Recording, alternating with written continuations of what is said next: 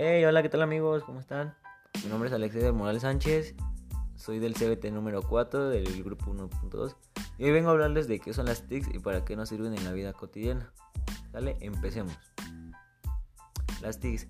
Las llamadas tecnologías de la información y la comunicación son los recursos y herramientas que se utilizan para el proceso, administración y distribución de la información a través de elementos tecnológicos como ordenadores, teléfonos, televisores, tablets, etc.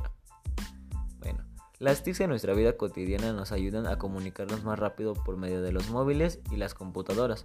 Por medio de sus herramientas como la videoconferencia y Messenger han acortado distancias y ya no se usan las típicas cartas que, tardarán mucho en llegar. El GPS para buscar una ruta más cercana a cualquier lugar. En la vida diaria, además de entretenimiento, funciona